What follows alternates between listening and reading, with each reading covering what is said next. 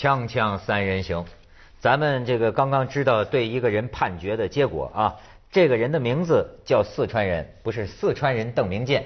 四川人邓明建的案子是犯在去年，但是最近法院判下来，这个杀人，但是判三缓四，就是三年徒刑，缓期四年执行。他杀的这个人不是普通人，谁呀？他妈。嗯，对。这个事儿啊，你知道判三缓四，本人不上诉，但是呢，外界这个这个民所谓民意啊，还为他叫屈，说他没有罪。为什么他没有罪啊？他这是孝子啊，养就照顾这个这个等于是偏瘫在床的妈妈十八年。嗯。但是呢，去年他妈妈呢又给好像是摔了一跤，摔了一跤之后啊，就是另半边身子啊，这个手疼脚疼，疼的疼的难以忍受。然后呢，他妈妈就是整天觉得，就是说给我个农药，给给我我我我要吃农药。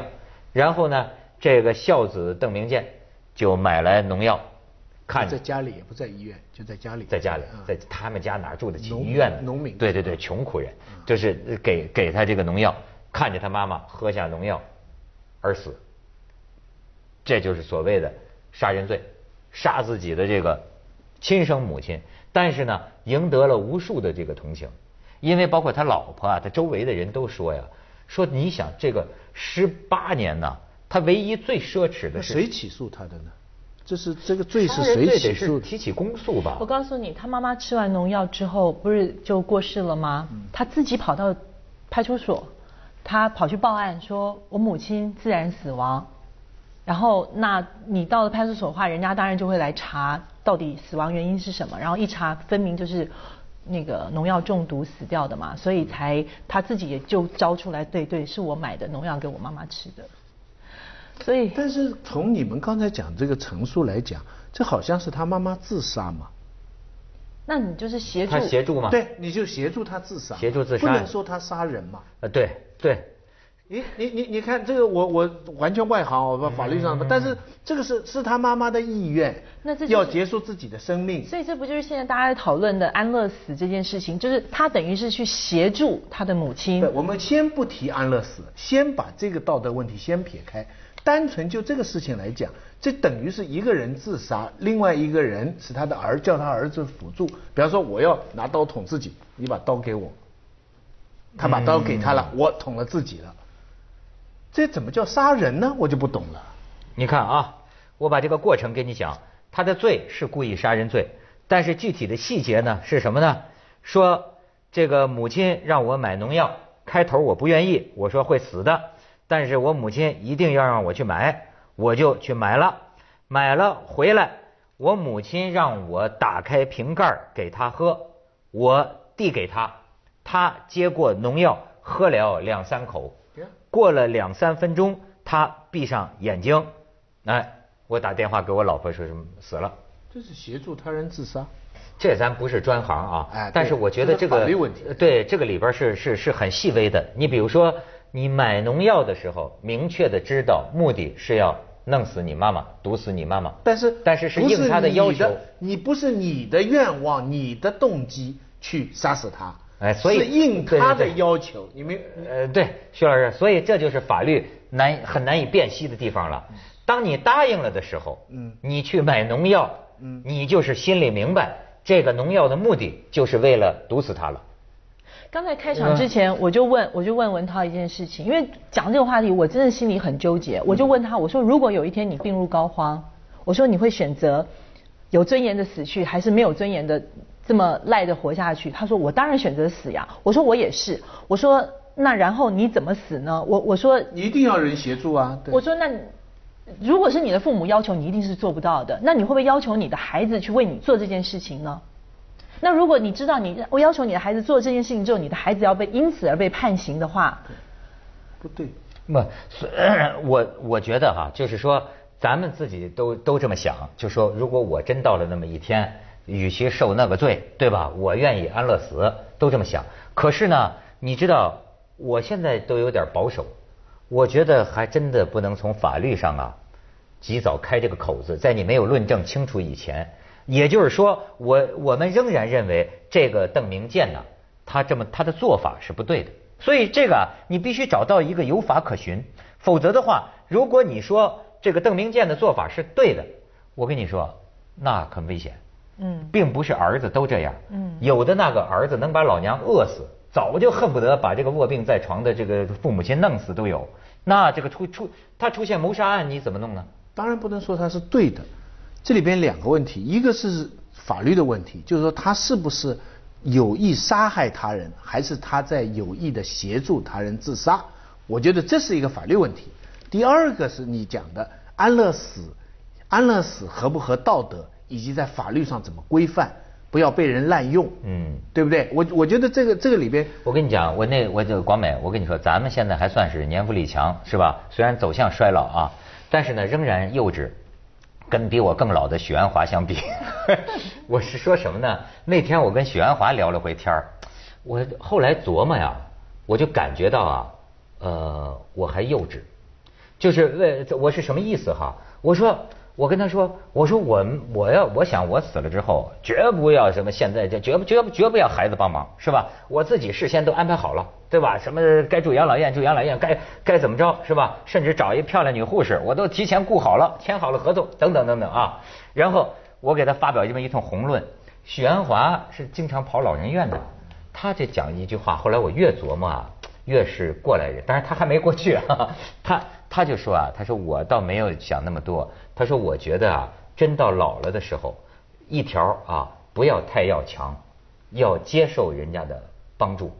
因为他说那个时候，我要是住了老人院，我就说你们来这个都得给我带点东西来啊，呃，带点吃的，带点什么。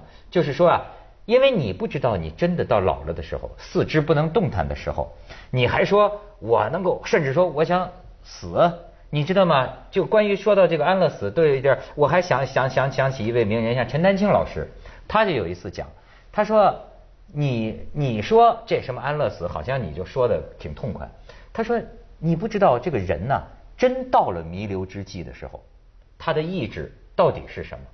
也许他还想活。所以你不能以你现在啊去觉得，哎，那么活着不如死了好。其实没到那一步，你很难说大话。你说是不是？对中国人说骨子里不接受安乐死这个。”这个概念，尤其是对子女来说，这个罪孽滔天。嗯，你说这个这个孝是这个，就总之，在中国人觉得你，尤其是父母，你不管怎么样，你必须尽你在在以前的概念里，你必须尽你全部的努力，让他多活一天是一天，对不对？所以这个在中国人的这个文化里，那个安乐死是一个非常，其实是蛮西西方的，是一个相信人人个人有意志。能够来处理自己生命，包括我刚才讲的，母亲是自杀，这个概念已经是非常西方的了。而中国的概念里边，他你作为儿子，你没有权利让你母亲自杀，你应该用你的生命让你母亲再活下去。所以在这点上你是犯罪了，你孝子没做到最后。不是，就是说，主要就是说，如果说你没罪，这个事儿啊，法律上讲它是个判例，有示范作用。就怕这是个好儿子，但是如果说这事儿可以，各家不想养活老人了，都可以某种方式弄死他。你更坏的，你你说那玩意儿没法控制啊。台湾呢有一个案例，就是也是一个孝子，父亲中风，嗯，四五个兄弟姐妹没人管他，就只有这一个最小的儿子照顾父亲六年，因为父亲的病欠债六百万台币，结果呢？他也是一直照顾他，然后因为他没有办法工作，然后到处借钱，然后后来有一天呢，他忽然报警了，说他父亲落水，死了，淹死了。然后呢？那去的时候，因为大家都知道他是出了名的孝子，所以也没有人有怀疑到说是不是有什么他杀的嫌疑还是怎么样。那一样有警方来处理。后来是为什么会起这个疑心？因为他父亲落水之前，这个孝子真的很孝顺，他还把他父亲推到附近的邻居，就让他父亲去见亲朋好友还有邻居们最后一面。然后最后就可以，其实是他把他父亲。推到那个沟渠里面让他淹死的，然后其实这个可能还还是那个后来为什么又最后被他他被定罪，因为他在他父亲死之前跑去帮他父亲买了保险，因为他实在欠太多钱了。就是你这样讲起来，你其实是十分同情他的。对，所以啊，这是个就是特别复杂的一个一个问题。你又觉得呢？很多人真的是受罪啊，人家如果有强烈意愿，不想活了。这个真的是应该帮助人家不想活了，是吧？但是实际上，你说什么事儿一适用于全人类的时候，你就觉得特别难办。但这个人的夫妻没有不想活。啊，对呀，我就说会引起所以这一类的问题。假如有安乐死这一类的东西，要非常非常严格苛刻的法律程序。就是说，你比方说你要有书面遗嘱，甚至是要不但有遗嘱了，而且是要有有律师什么什么在场。就是说，这个整个。他个人意志这一条是要非常非常严格。美国不是有那个有个杀人医生嘛，很著名的，杀了一百多个。他就是到后来就是说一套的签这个同意书，然后给你录像说遗言，就说我自己就是死了，不要活了，这怎么怎么着。然后呢，他们把这个煤气弄好了，告诉你，你自个儿把这个阀门一打开，你什么最后一步他不做，他给你做好准备，然后这病人说我想好了。词儿走上去了，锵锵三人行，广告之后见。广美对他们家情况特了解，你跟跟跟跟我们介绍一下。我们在这边论断人论断人家好像特别轻松，特别容易，但这孩子真的很不容易。三个兄弟姐妹，也是他一个人照顾老母亲十八年呢，而且他的太太，我觉得他太太也非常伟大，就是。他先生不能上班的时候，就他出去赚钱养家糊口，然后他先生就留在家里面照顾这这个老母亲。而且呢，这个这个这个他叫什么邓什么？呃，邓明建。他的性格非常的温驯，就是他像他的姐姐们啊、哥哥什么没有在照顾他母亲，他也没有关系，他就自己一个人照顾。但是他的母亲性格非常非常的暴烈，这个是根据他们家的家人说的，所以他常常对他的小孩可能也。动粗什么？我我不晓得这这是真是假。我昨天看到了一篇新闻，就是说他自己描述的《新京报》对他的那个采访，他最后他说，因为其实我母亲已经要求我很多次去买农药给他吃，但是我每次都买一些饮料回来，他喝完之后他说怎么都没有用呢？你下次买个真，他说这农药是不是假的？你下次能不能买个真的农药回来给我喝？他说最后这一次，因为他母亲又可能又攻击他。呃，那里面写的是说还抓着他的下体，就是说你你你你你你去给我买买农药这样子，然后他才跑去买了两瓶农药，然后勾兑了之后给他母亲喝。所以我不晓得，就是以旁观者的立场，你说文涛觉得说你做的这件事情你是该有罪的，但是我相信每个人很心里面都会觉得说他还有别的选择吗？对，就是。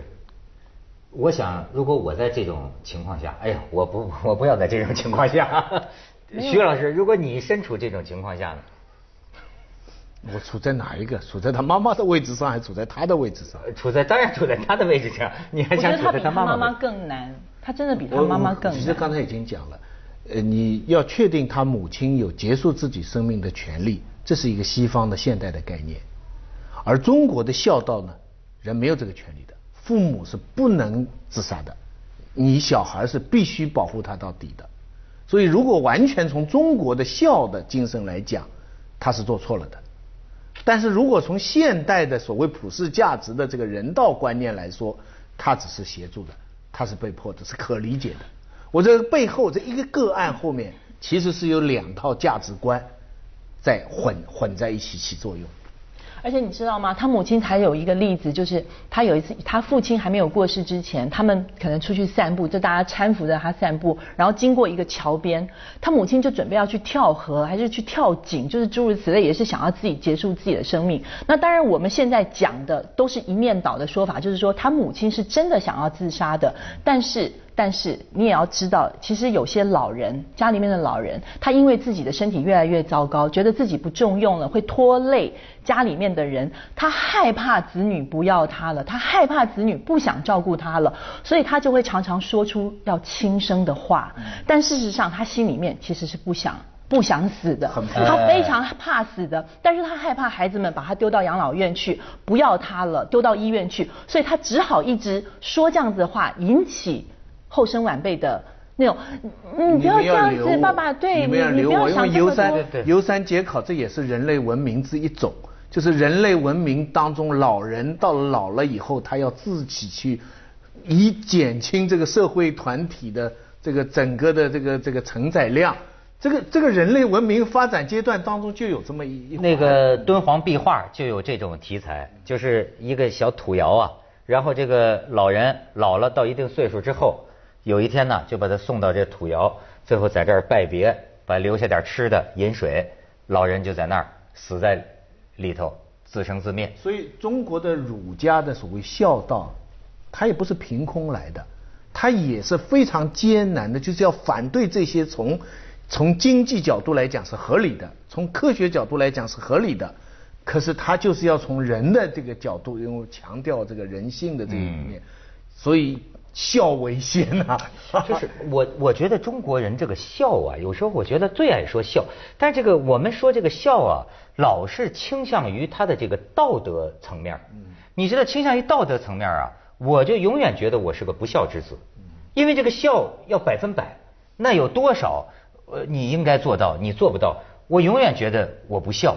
可是呢，你像我这两天带我爸到那个空军总医院去去看病啊，我就我就觉得呢，就是当然人那医生对他都挺好哈，但是你毕竟你看见你比如做 CT 啊，那个针呢很粗啊，老年人这个皮肤啊血管不容易扎，那个一扎进去啊。我觉得我这个这个肌肉啊，就就就一紧，你知道吗？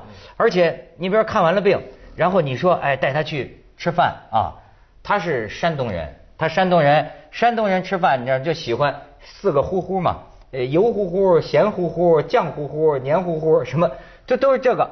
哎呀，我说这个对身体不好回国就爱吃这个，你知道吗？后来他爱吃咸的，他必须吃不能吃低，叫低盐、低糖、低脂。咸但是我还不好给他要这个咸鱼，但是我给他要咸鱼呢，他吃一口我又拿回去，我说这个吃一点。你你你你知道我说的意思是什么呢？就是我觉得我够不上孝，但是我觉得孝更重要的是一种感情，就这种感情啊，它是同气连枝啊，十指连心，它它是它是出于至诚，就是你根本不用感觉呀、是吧？它是个感情的东西。我们很多时候说这个孝孝孝，好像变成了一个怎么说责任，就是说你这么没做到，你就是不孝，是吧？可我觉得这更重要的是一种本能。鲁迅那个时候批判那个百善孝为先，举了一些极端的例子，那就是把自己小孩杀掉，去给父母吃。这是中国古代有有有这样的事情，那这个就是按照现在的所谓人道主义的原则来讲，是违反人道的。孝走到极端，它也违反人道。哎所以像这个案件，就是其实真的是蛮这而且核心点应该是人对道。，而且我就觉得啊，要怨就要怨社会，知道吗？就是说，就是中国的孩子，中国的子女，我认为在全世界各族人民相比，大部分应该还是孝顺的。是可是你知道吗？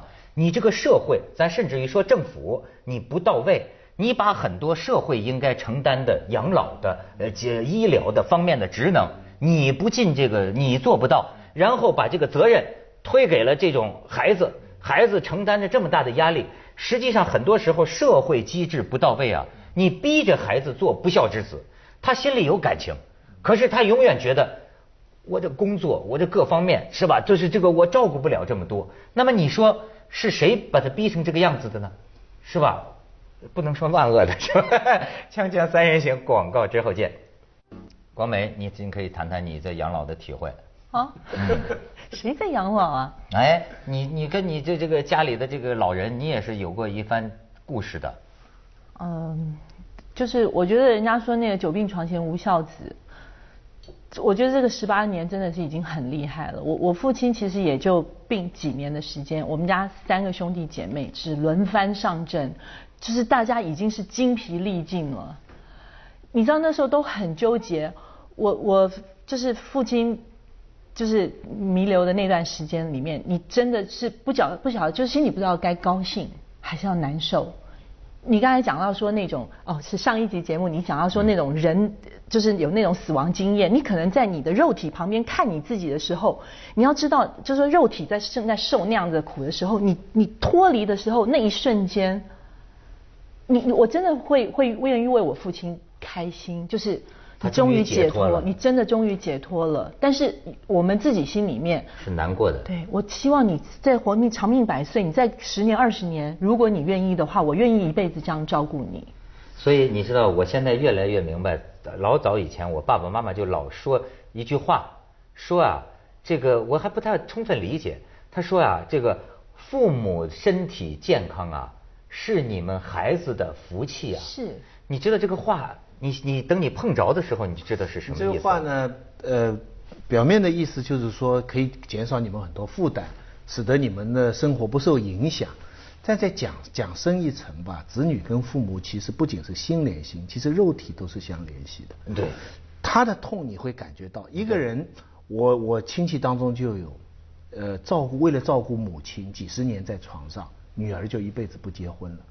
其实是身体相连的，他付出的代价是自己生命的代价。没错。所以这个这个这当中肉体这种连接，比方说他他看到父亲这个血管进去，他身上会会有这个，对我就疼在我身上啊这其实这个这个人，因为本身生命本来就是连接的嘛，本来就是有血缘关系这样来的，而且在一起时间待久了以后，就是一种肉体，所以在某种程度上，这个人他杀了母亲，他也是自杀。